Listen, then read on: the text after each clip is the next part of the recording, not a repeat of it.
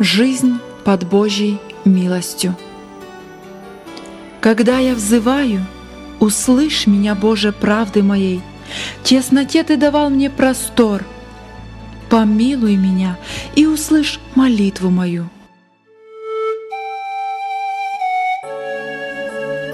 Начало пути. Мне хочется немного рассказать о своей жизни – как вел меня Господь по жизненной дороге, помогая, охраняя и защищая на жизненном пути с раннего детства, как говорят, от колыбели.